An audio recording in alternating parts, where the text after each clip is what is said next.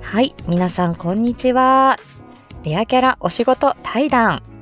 えー、皆さん、 第2弾、いよいよ来ましたよ。ということで、えーお相手のあの方をお呼びしようと思います。はい、皆さんこんにちは。うっちーです。今日もよろしくお願いいたします。お待ちしておりま した。佐藤さん、今日もよろしくお願いしよまろし す。くお願いします。今日もお耳が幸せ、うち さん。第第一声いやいや恐れ第入り一ます声から本当にいい声だもの言ってたでしょ前回。え、え、まあまあまあまあまあまあ、そうなんですけど、ねえ本当にね、なんか自覚ないだけに。い いやや私も自覚ないですよ。ずーっと言い続けてるこれ。いやいやいやわからない。発音とかね、しっかりされてる、さすがおしゃべりの、っていうかお話のプロ。発音とさ声質はまた違うわけですよねこれ。まあまあまあまあまあ、足して2で割るとちょうどいいかもわかんないですね。うーんねそう。ね。おいでそしたらでうすんね、うんうあん。ちょっとあのね、前回に引き続きましてですね、あらまあ、どんだけこの二人がね、レアな関係でお話をしてるかっていうのをねあ、らちょっと調べてみたんですけど、よろしいでしょうか。うちリサーチ入りますね。実はですね、はいえーじゃあ、前回ね、看護師さんと比較したじゃないですか。うんうん。看護師さん年間にどのぐらい増えてると思いますかえー、だってえげつない看護学校の数ですよ。そうそうそうそう。え100学校の数めちえゃくちゃどでうすなよんだね。ろいや、なんぼかちょっとわかんないんですけどね。う。うん。いそれ今度調べておきます。うんうんうんうんうんね。ねあんたわからないのかえーっとねうんうん。そこはね、そこまであそうなんだ深掘りしてなかったです、ね。なるほどなるほ ど。無茶ぶりだったんだな。実うはんですうねん。そうそうそう。実はですね、うん、えー看護師さんがですね、大体毎年ね、大体6万人増えてるみたいですねう。わあ、そうなんあの、だ。これあくまでもその、国家資格合格者数っていうのが、うん、大体6万人前後らしいんですよう。ん、なるほど。で、6万人っていうとね、大体どのぐらいの数かわかりますか6万人うん、の規模うん、うん。東京ドーム何個分とかよくわかんないけど。いいとこつきました ね。あ、鉄棒だったのに。東京ドームがですね、収容人数5万5千人らしいんですよ。うん。へえ。ええ、そうするとね、大体まあ、東京ドーム1個分よりもちょっと多いっていうぐらいですよね。あら、余っちゃう。そうそうそうそうう。んうんうん。でね、じゃあ言語聴覚士さんは毎年どのぐらい増えてるんですか数字に弱いからちょっと今すぐに答えられ ない。これもね、ちょっと調べてきたんですけど、うんあのなんとね、驚くなか れ、1800人ぐらいらしい。はい。そうね、だいたい2000人前後ぐらいかなとは思ってました。そうそうそうそう。1800か900ぐらいですね。 6万。で、対する、うん、対する指導訓練士はですね、来ました。うん。 800人から900人ぐらい。 まあやっぱりね、その数の、そのね、数数で比較しちゃダメですけど、やっぱりね、そうなっちゃうわけですよ。だね、これは。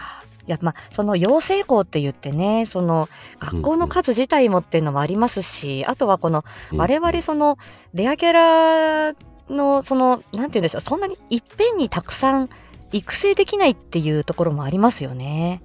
そうですね。やっぱりうん学校の数っていうのもそうですし、うんまあもちろん入学者数とかですね。うん、実習も行かなきゃいけないしね。そうそうそうそうそうそうう。んそうね、そんなのやっぱり考えると、やっぱそういう現状って仕方ないなと思いながら思うんですけど、うん、まあここでね、思いっきりこう宣伝しながらですね。めちゃくちゃれ、しかもだってその1800人の、あうんう1800ん毎年1800人生まれる言語聴覚士、そして毎年うんうん800人前後生まれる首脳訓練士、そのレアなお仕事うんのうん中で、うんうんあうんうの、んスタイフにいるっていうこと自体がもうレア そうでしそょう。そう。その通りです。だよね。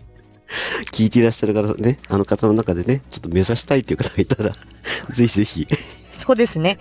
ぜひね、うん、あの、お子さんたちでね、ちょっとそんそなうそう。こと興味ある。我々の仕事でも AI には取って代わられない仕事ですから。あ、そうですね。ああ、本当にね、うん心強い、あうの、お言葉です。ぜひね、ご興味ある方は、そうそうえ。ね。お知らせいただければものを語りますよ。うんそうそう。ものをね、聞くっていうこと、聞く、話すっていうことでね、はい。からものを見るっていうことですね。うん。まあ、こういうことに対してのご 関心ある方はね、ぜひぜひご紹介いただけたらと思います。何の話をしてんねんみたいな。こちらね、レアキャラお仕事対談、事務局まで。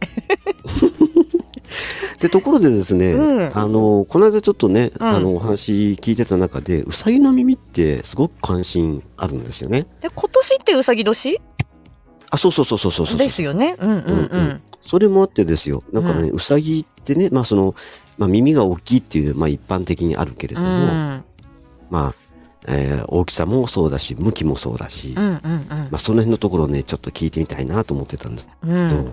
そう、これね、あのーうんと、これ、うんと、ふうんときまあ、聞こえの部分と、まあ、もう一つうんうね、んそのうさぎの耳がなぜ長いっていうのを調べると、二つ理由があるみたいなんだわ。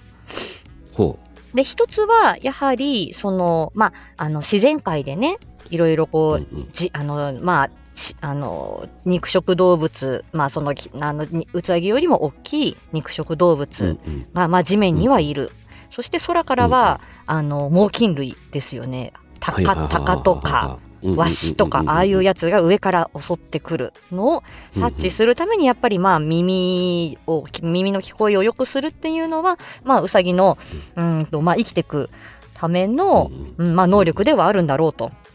アンテナみたい。にお耳をこう、うん、お耳の向きをあちこちに変えると、まあ、どの方向からどんなあの音が聞こえるかなっていうことで、まあ、アンテナの役割をしているよっていうのが、まあ、一番大きい理由らしいんだけれどもお、ーまあ、これちょっと後でまた出てくるので、アンテナの話はちょっとこれぐらいにしとくんだけど、うんうんうんええええで、まあ、これはまあ大体、まあ、よく聞こえるようにっていうのは、なんとなくわかるじゃないですか。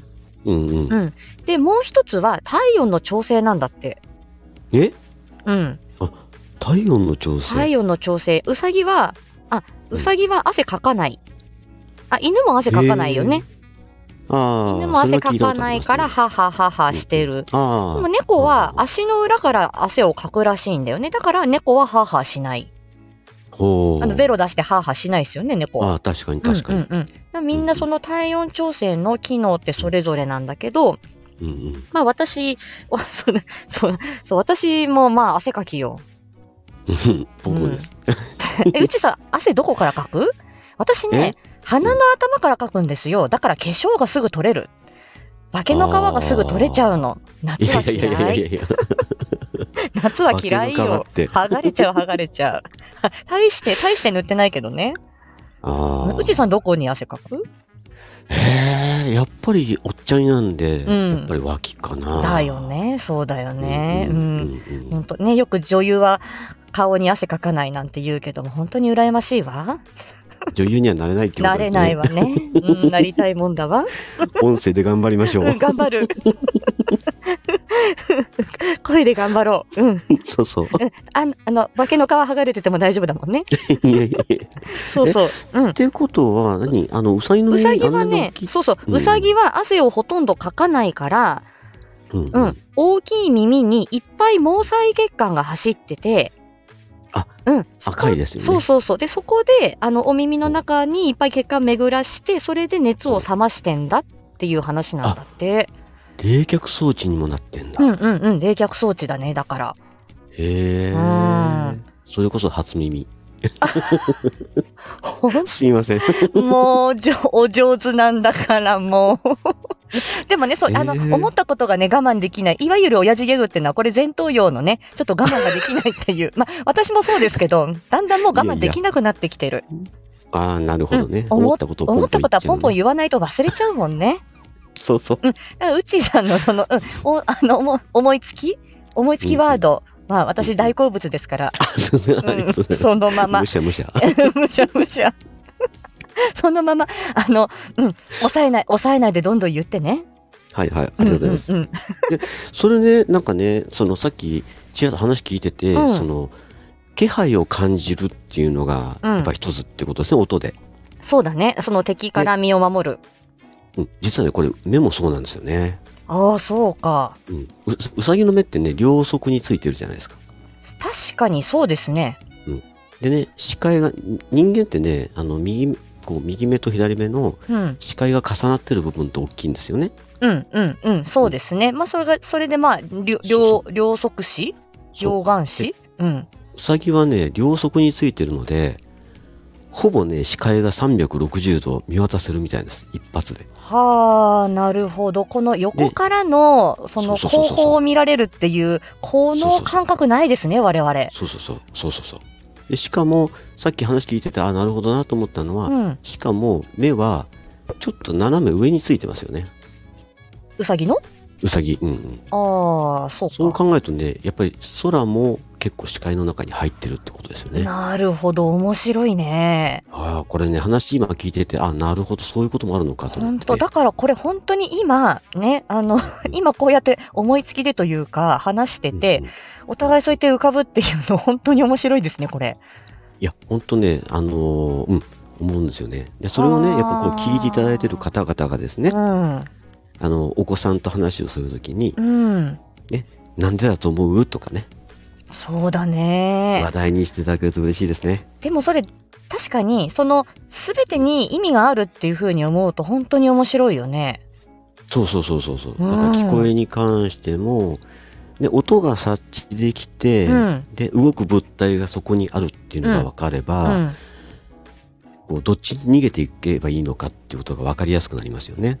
うんうんうんううんん、そういうふうなのでやっぱり長年の間にああいうふうああいうふうに言ってもあれだけどあーやっぱりそうなのかな深いなぁと思いながら深いねですよでしかも深いです深いですそう、しかもこれは情報を受け取るっていうための、その、まあ、聴力であり、視力であり、でそこに、た、例えばその情報をどのように統合して、はんあの、うんううんうんん、処理し、そして反応に移すかっていうところは、そこはまだ、もう入り、そこまで全然至らないわけでしょその入り口の部分じゃないその情報あそうそを、うそう、うん、目に、目に入れそる、うそうそう耳に入れるっていうところだけの話を我々はまだしてるわけですよそうそうね。そう入力装置ってやつ入ですね、力装置、それだけだもん。いやもっともっうんうとんやっぱそれを思うと本当に人間の体も深いっすよね。うんうんうんうん。はねうさまあそれをねやっぱりこう、今度脳でねそれをどうこう捉えてるのかなと思って思うと、うんうんうんうんなんかちょっと面白くなりますよね。でね、そのうさぎのアンテナの話があったんだけれども、うんううんんとじゃあ人間はここまでアンテナになるような耳の形じゃないわけじゃないですか、この人間の耳の形っあてはははは。だけれどはも、うんとどだけれども、うさぎみたいな長い耳じゃないけど、どうしてこんなに、えー、とうん結局雑音の中で人の声を聞き分けて、そして、うんあこの人あ、同じように、うん、とこの人はいや A さんが今こう B こうこうやって喋ってる、向こうで B さんがこうやって喋ってるなとかっていうふううんうんうんに、うん居酒屋の中で会話してるとかでも、そうやっていろいろ聞き分けられる、でも我々の耳はウサギより長くない、アンテナはそこまで発達してないっていうことを考えると、どうして、この、うんと、でも、うん聴力としては、私はウサギよりは人間の方が優れてると思うわけ。より高度なことををしてるなって思確かに、思うから、うんうんなんでだろうと思って、ウサギの脳みそについても調べてみたんだよね。うんうんうんで、のウサギさんの脳みそは、あのウサギさんの大きさだから、決して多くはない。うんけれども、脳みその大きさと知能っていうのは連動しないんですよ。ん脳みその大きさと脳みあ脳みそがへー大きければ大きいほど知能が高いかっていうとそうじゃない。例えばあず我々人間よりは象とかクジラの方が脳みそはでかいわけじゃないですか。うんうんうんだけど人間の方が知能は高いわけですあーよ確かねに。だから確かに確かにに脳みそが小さいから知能が小さい、あ知能が小さいじゃん知能が低いということは言い切れないので、脳みその大きさと頭の良さ知能というのはうんうん関連がないというところは最初に断っておきます。えー、ただそうなんだ、うん人間あ動物だ体重の重さと脳みその大きさは比例しているここは言えるみたい。えー人間の場す合、えー、と1400 1300g から 1400g の脳みその重さね。はあはあはい、ゾウさんの場合は 5000g だって。やっぱ重いね5。キロあ5キロ、重いねうん、5キロ、 うん、ごそうそう、5000g。一応その、うんとねね、これグラムで一応うさぎのうさぎの脳みそもグラムだから全部単位はグラムなんですけまあど、はああはあはあグラムでねえてね。うんうんうんうさぎは 10g。え ?10g あ。ええー、そうな んですかえ料ー、ね、お料理の、お料理の分量ちかっちゃすぎない そう、だけど、うさぎってよくほら、寂しいと死んじゃうの、みたいなこと言われたりするじゃないはいはいはいはい。そう、だから、うんうん。 10g の脳みそで、あの、いろんなね、やっぱり恐恐怖とか、寂しさとか、なんかそういいうのを感じてるみたいなんだよ。うん。ねえねえちょっとその 10g っていうとどのぐらいのものまあ1円玉10枚って考えるとそうかもわかんないけかど。な、うん。そう、何、うんうん何分私数字に弱いんで、パッと出てこないんだけど なさ。確かに。に。うん。ま一応ね、前になんかでお披露目したかわかんないですけど、うん、うん、長谷園のお茶漬けの素。うん、うん。うん、あれが大体、 いいねいいでしょ。あれがね、大体 7g ちょっと、7.5g だったかな。ああ、あの紙袋1パックってことそうそうそうそう。えそうそうそう。そっか。 そっなかあるものがそうなのかわかんないけああ、ど。でもそんなもんなんだろうな。でもあれよりちょっと重たいぐらいってことですよね。そうね。へえ。そうみたい。そうなんだって。へえ。え、ということは、まあ、人間のね、目の重さが大体7.5前後だったかなあ、ん人間のね、目ん玉の1個の重さがあ目ん玉ほ7.5、うん、7.5ぐらいだから、ほう。となると、人の目の大きさぐらいしかないっていうこと。ああ、んだね。そうですよね。うん。うん。うん。うん、10g の脳みそで、うん。で、あのーで、この中に、やっぱり感情を司る部うん分、恐怖反応、あの、うん。うん。うん。うあんのと関わる扁桃体っていうのもあるし、うん。うん。記憶、記憶を司る海馬もあるんだって。うーん。そう。で、すごいそうだなからどっちかというとそういう本能的な部分、まあ、私がいつも言ってる脳みそのおまんじゅうで例えてんですけど、うんううん。ん、あのおまんじゅうの皮の部分とあんこの部分があって二層構造になっているとはあはでそのおまんじゅうの皮の部分がない大脳皮質っていうところであ。ああはあはあ。大脳皮質が、まあ、その知能とか社会性に関わるところなんだけど、うんううんん、とうさぎの場合は大脳はやはり小さくうん。この、うんとあのああんこのなるほ部ど脳みそのあんこの部分中脳の部分本で質す的ねなところね。はい、あの本能的な食欲、性欲、んうんそういう、うんとまあ、感情みたいなところがでかくてうんうん。で、うん、それでやっぱり恐怖とか寂しさみたいなので、結構うんこうんう敏感にそういうのは察知するみたいへえ、うん深いなあらしい。で、人間は結局、大脳皮質もあるので、うんうんえー、と例えばその耳アンテナがあんまりなくても、耳を、まあ、鼓膜があってそこで増幅し、うんうんえーまあ、結局は音を受け取るマイクの部分はもしかしたらウサギよりは劣るかもしれないアンテナもうんうんうんあそんなに大きくないしマイクとかコンデンサーとかそっちの部分はうんうんうんウサギよりはえーと長けてないかもしれないけれどもその先のコンピューターの部分ですよね。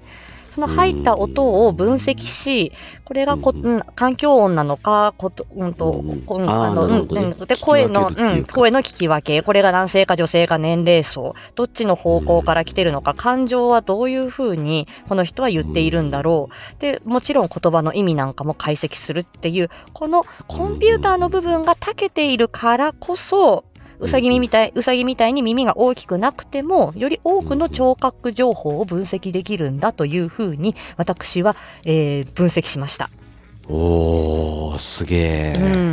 そ して、そしてね、そしてね、最後に、うんうんうんと、これ、これも、これ面白いんだけど、うさぎさんが野生のうさぎと飼ってるうさぎっているじゃないですか。うんうんうんうんで、いるやいる野生のうさぎなんか捕まえらんないけれど、うんうん家の、家に飼ってるうさぎっていうのは、うんうん割とこう、のんびり過ごしている。確かに、うん。で、性格が全然違うんだって。うんうん、で、それを飼い、飼ってるうさぎ、ペットのうさぎと野生のうさぎの脳みそを比べてみた研究があり、あ、研究があります。えー生す知っげた。え深掘り、うんこれ日本の大学だよ。えー、そうなんだ、で、これを調べてみたところ、うん飼い、野生のウサギは、うん脳の大きさは、やはり飼いウス、飼ペットのウサギよりは、野生のウサギの方が脳みそはでかい。野生の方が野生の方が。だからやっぱり生き抜く力が強いってことじゃないたくまああしーい。なるほどなるほど、なるほどかかわペットのウサギは、あの、そんな、なんて言うんでしょう、そういうふうに、いろんなものを察知しなくても守られているから、ああまあ確かに確うかに、ん、その扁桃体っていうその恐怖とか、あうの、んうんかんそういう、あの、あ、大変だとか、恐怖反応、その野生の時に必要なたくましさを司ってる、この扁桃体の部分がうん小さくなっている。うんだってうんへえそうなんだうん。へえらしい。だから、やっぱり怖がらないで、ってこと人懐っは、やうっん。ぱり、その育ち方によって脳っていうのが進化、変わってくるっていうことうでん。で、多分そすのよね。ペットのウサギをまた交配して、ペットのウサギをまた作ってるから、どんどんその、はいはいそういう遺伝子が残っていくっていうことじゃないかな。なるほどうね。ん。だからやっぱりその恐怖反応が抑えられているので、野生のウサギと比べると、うんうんと、その恐怖情動が希薄であって、闘争反応が弱いということがわかる。。うんうんうん。確かにあのね、まあ、ノウサギを捕まえようとしたことないんだけど、大変ですよ、これ。うん昔ね、あの、じいさまうん、のところでウサギを飼ってたんですよ。うん、うん、うん。ウサギったってその、ね、ウサギを飼ってたっていうか、あの、家の中で飼ってるわけじゃなくて、まあう、ん、庭に うん、そうそう、野放しで飼ってた。素敵。これね、うん捕まんないんですよ。 ですよ ね。私も臨床実習が、うんとある、とある、あの、田舎の、えっ、と、リハ病院だったんですけど、はいはいはい。あの、すっごい山の中で、うんううん。ん、で、あのーそう、 で、佐藤さん、 あの、ああのね、あの、熊がね、トントンってドアが、ドアをトントンしてきても出ない、出ないようにね、みたいに、患者さんに言われてたぐらいの山奥だったんですよ。 そうなん、どこだそれは。でね、電波も届かないから、うんあの、身を乗り出して、こうベランダから身を乗り出して、実あの実習担当の先生に電話してたんですけ ど、いあ1回だったんですよ、その寮の。うんうん、そしたら、なんかぴょんぴょんぴょんぴょん、なんか見えんですよ。バッタかな、うんうんと思ったら、うんうん、ピーター・ラビットみたいな薄っ茶色のえーウサギだった。すっごいすばしこかったよ。えーやっぱりね。うん。えー、と思って、初めて野生のウサギ見たよ、そこで。へえ、そうなんだ。うん、ピーター・ラビットみたいだった。今、急に思い出したわ。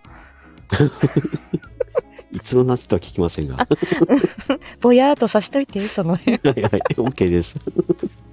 でねもね、本当ね、そのうさぎの耳からこんな話に発展するとは思いもよらず。でしょいや、なかなか本当ね、深掘りですよ、深掘あーもっとこれは話したいね。り。ううん。んで。もこの話はここまでね。そう ですね。お預けにしときましょうか。でしょうでしょう。はい。じゃあ、また皆さん次回お会いしましょう。はい。はーい。じゃあ、うちさんまたね。はーい。またねー。はーはーい。